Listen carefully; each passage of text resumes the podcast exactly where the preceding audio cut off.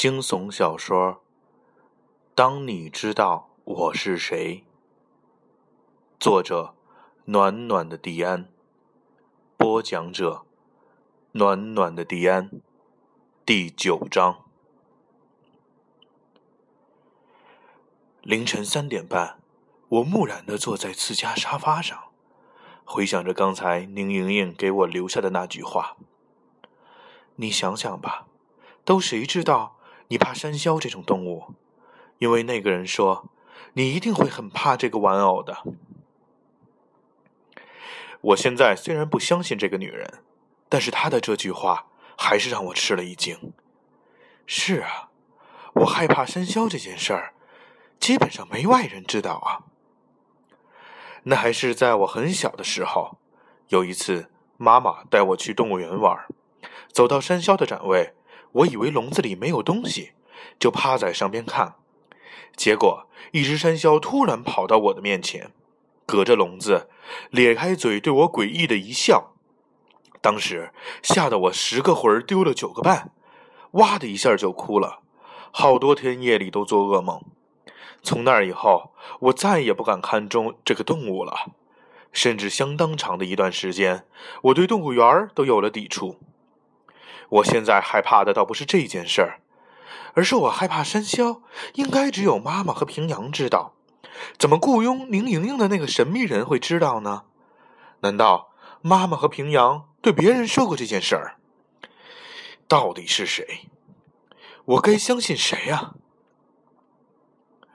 黄老师到底是谁？他和这个蓝衣女到底是什么关系？为什么要杀人灭口？要说怀疑。我目前最他妈不相信他，老于呢？不不不不不，他一定没有问题。他是我最信任的人，我曾经救过他的命。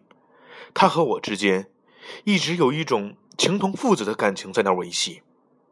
洛克更不可能了，他还没有变态到这种程度来亲自导演这场戏。况且是沈娜娜先失踪的，难道？他和娜娜一起来骗我，应该不会吧？张然，更加的不可能。他在我心里是那么值得信任的一个朋友，况且他和我一点利益冲突也没有啊！这么做有什么意义呢？大昌，不会吧？我们才刚刚认识呀，看他总是一副憨憨的笑容，会是一个变态杀手吗？越来越乱。我的头也越来越疼，这到底是他妈怎么一回事儿？哪吒，你到底是谁？宁莹莹的话可信吗？还是他只是过来迷惑我的？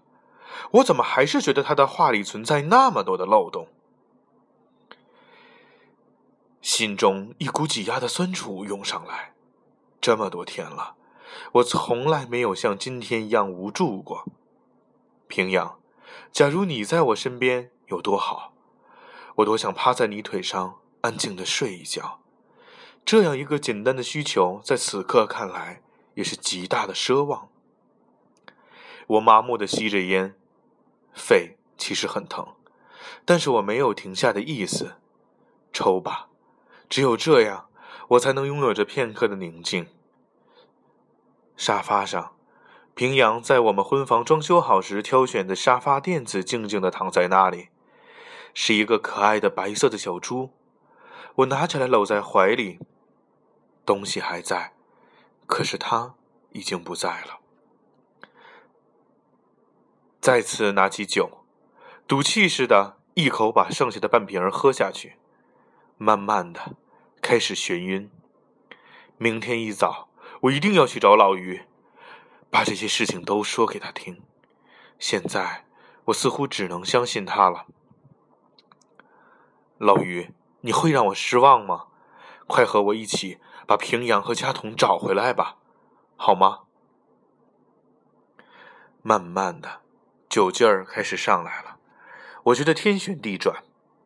平阳的笑容，佳彤的身影，老于坚定的眼神，洛克总是稍带掩饰的慌张。黄老师的神秘，张然的坚毅，大昌憨憨的笑容，宁莹莹的背影，山魈的鬼影，哪吒诡异的玩偶，在这一瞬间，全都围绕在我的身边。随着意识的模糊，我似乎看见一个女人慢慢走向我，靠在我身边，抱着我的头，和我在说些什么。我能感觉这不是平阳，那是谁呢？宁莹莹，还是沈娜娜？终于，我再也没有思维了，睡过去了。临睡的那一刻，我听见一个声音对我说：“别倒下，我在看着你。”这是谁的声音？我不知道。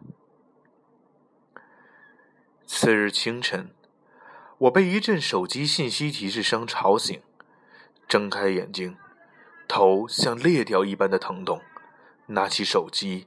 看了一眼信息，我忽然像发疯了一样起来，拿起车钥匙冲出家门。我要去找老于。在路上，我不断的控制自己的感情，但还是忍不住阵阵心悸。老于，你一定要等我，这事儿太他妈乱了，我实在是已经坚持不了了。车一路狂奔。身后的司机不停的咒骂，我已经完全听不进去了。我现在就是要想到老于身边，好好的和他倾诉。副驾驶的座位上，我的手机静静的躺在那里，屏幕上打开的是信息界面，上面一行信息清晰的放在那里，而这个号码我再打回去，却早已关机。信息上写着：“张然真的是你的朋友吗？”短信发送的号码是平阳。呃，今天讲故事的结尾呢，还是想感谢荔枝以及 iTunes Podcast 上上面朋友的支持。坦白来说，我一开始真没有想到这么多朋友会订阅收听这个节目。这个故事只是当时我听了一个朋友讲的一个案例。呃，新手写来的，我知道写的挺幼稚的，可能很多地方逻辑也不清晰。那我欢迎大家随时来吐槽，呃，也更希望大家多跟我沟通互动。真的，我觉得最开心的事情莫过于你讲故事有别人来听。